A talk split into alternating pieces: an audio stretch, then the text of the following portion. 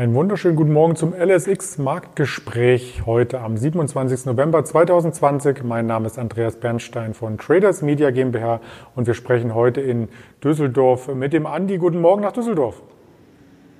Morgen Andreas, grüß dich.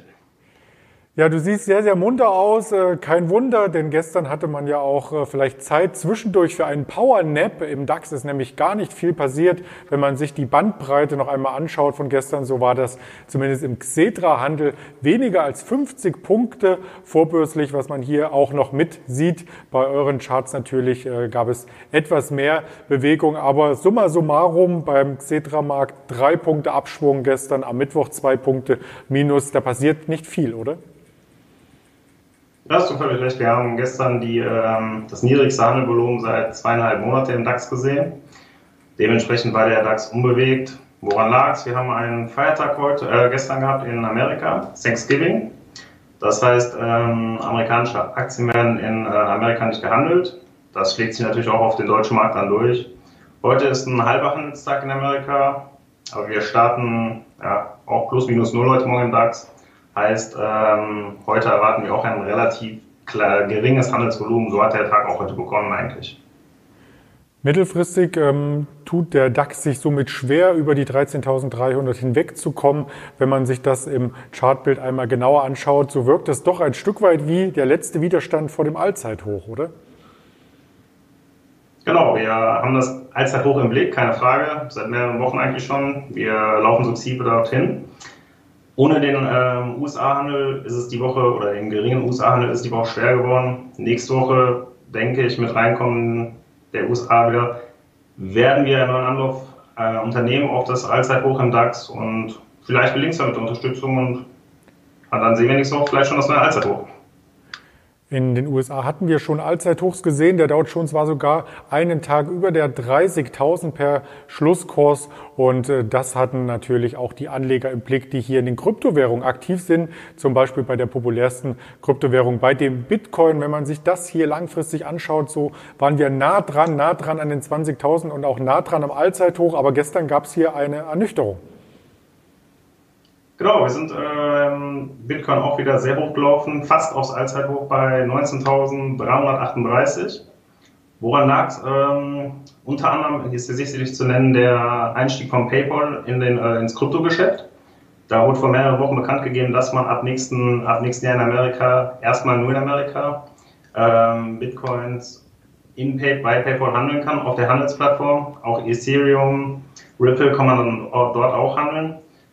Und dadurch, dass PayPal halt schon eine so hohe, ähm, eine so hohe Kundenschaft hat, die diese PayPal-App haben, die hat ja quasi fast jeder, äh, macht es den Handel mit diesen Bitcoins auch sehr einfach. Das ist sicherlich ein Grund, warum wir da zu neuen Hochs laufen. Der andere Grund ist, laut JP Morgan gehen mehr, immer mehr institutionelle Kunden in diesen Bereich Bitcoins. Sie sprechen sogar davon, dass es eine nicht Abkehr von Gold, aber eine gewisse Umschichtung von Teilen aus Gold in den Bitcoin reingeht. Ja, und das ist bei so einem, sagen wir mal, noch inliquiden Markt wie dem Bitcoin, ähm, macht sich das natürlich sofort beim Kurs bemerkbar. Und äh, die Einfachheit der, des Handelns des Bitcoins macht es natürlich auch. Wir haben immer mehr Produkte auf dem Bitcoin, die natürlich äh, den oder das Handeln einfacher machen, wie zum Beispiel ETFs. Man kann es, es macht es einfach einfacher. Und durch dieses äh, höhere Handelsvolumen, mehr Leute gehen in diesen Markt rein, steigt der Bitcoin und dann vielleicht schon Zeit zu, einer, zu neuen Alltime-Highs. Es steigt natürlich nicht jeden Tag, wie man gestern hier teilweise schmerzhaft mitbekommen hat, denn gestern gab es zweistellige Kursverluste und auch das möchten wir im Chart kurz dokumentieren. Genau, wir sind mit einem Doppeltop bei ungefähr 19.300 Dollar an dem Alltime gescheitert und sind dann gestern teilweise unter fast 17.000 äh, Dollar gefallen. Woran lag es? Ja, der Convest CEO hat äh, darauf hingewiesen, dass es ähm, höhere Regularien für den Bitcoin geben könnte in naher Zukunft. Heißt, äh, dass die Wallets etc. nicht mehr anonym privatisiert sind, sondern dies mit einer ähm, ID versehen ist. Heißt, dann ist es nicht, dann hat man diese Bitcoins nicht mehr anonym in seiner Wallet selber, sondern man hat es mit einer ID versehen und dann kann halt äh, nicht jeder darauf zugreifen, aber es ist leichter nachzufolgen, wer diese Bitcoins hat was natürlich auch für den äh, regulierten Markt dann spricht bei Bitcoins, was wieder ein Vorteil für PayPal ist, weil sie an ich denke, sehr stark an Regularien gebunden sein werden, wenn sie mit diesem PayPal-Handel, äh, mit diesem äh, Bitcoin-Handel starten. Ja, allgemein ein guter Move von PayPal, muss man ja auch nochmal sagen. Facebook ist mit, seinem, ähm, mit seiner Lira gescheitert. Sie wollten auch in dieses Business rein. PayPal hat es geschafft. PayPal läuft zu neuen All-Time-Highs von Woche zu Woche. Bitcoin dasselbe. Gute Kombination, würde ich sagen.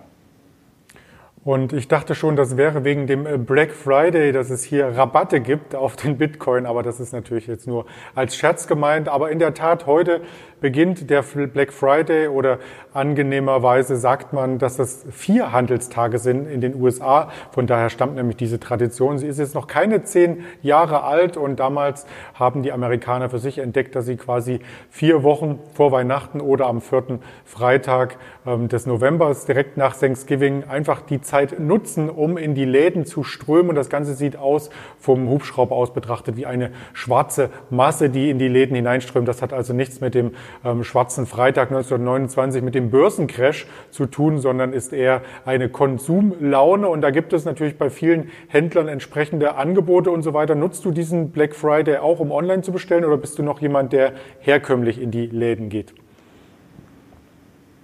sehr, äh, sehr gerne auch herkömmlich, um ein bisschen über, ja, durch die Stadt zu schlendern, natürlich, aber natürlich nutze ich auch sehr stark das Online-Angebot bei Amazon, bei Zalando etc. Völlig klar und bei diesen, es gibt ja heute wieder diese super Deals etc. Klar, hängt man auch ähm, immer wieder für Amazon heute. Beispielsweise, alle anderen haben ja auch ähm, super Angebote. Aber man sieht ja auch bei den Umsätzen bei Amazon zum Beispiel, wie stark die heute ansteigen. Ja, und den traditionellen Tag nutzt man natürlich, um, um gute Schnäppchen zu machen.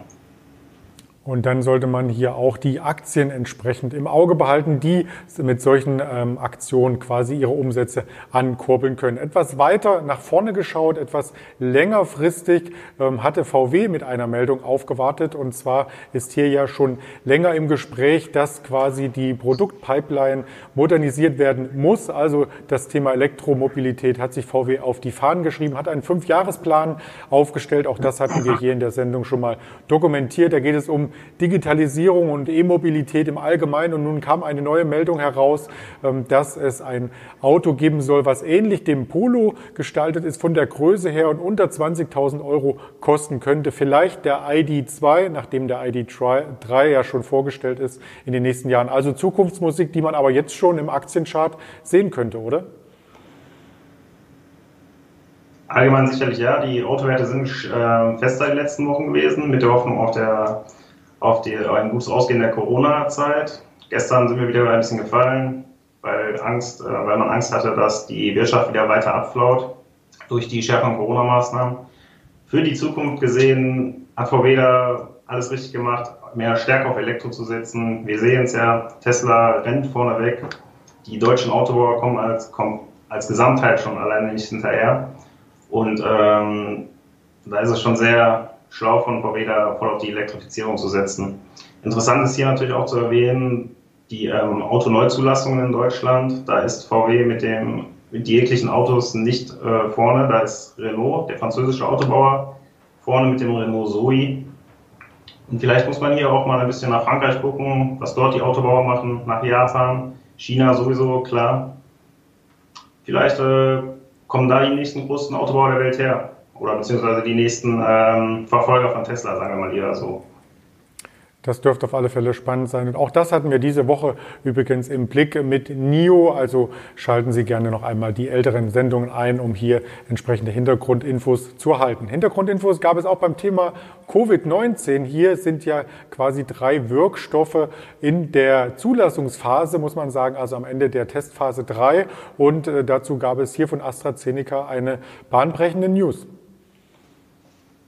Genau, die gab es äh, quasi schon am Montag, dass der Wirkstoff bei 70 Prozent liegen soll. Jetzt kommt immer stärkere Kritik an der, an, den, ähm, an der Studienmethode von der Uni Oxford raus zur Wirksamkeit dieses Impfstoffs. Ähm, und zwar ist es so, dass es zwei Gruppen gab. Der einen Gruppe wurde versehentlich eine halbe Dosis äh, verabreicht und dann einen Monat später eine ganze Dosis. Und der anderen Gruppe wurde direkt äh, zwei Dosen verabreicht.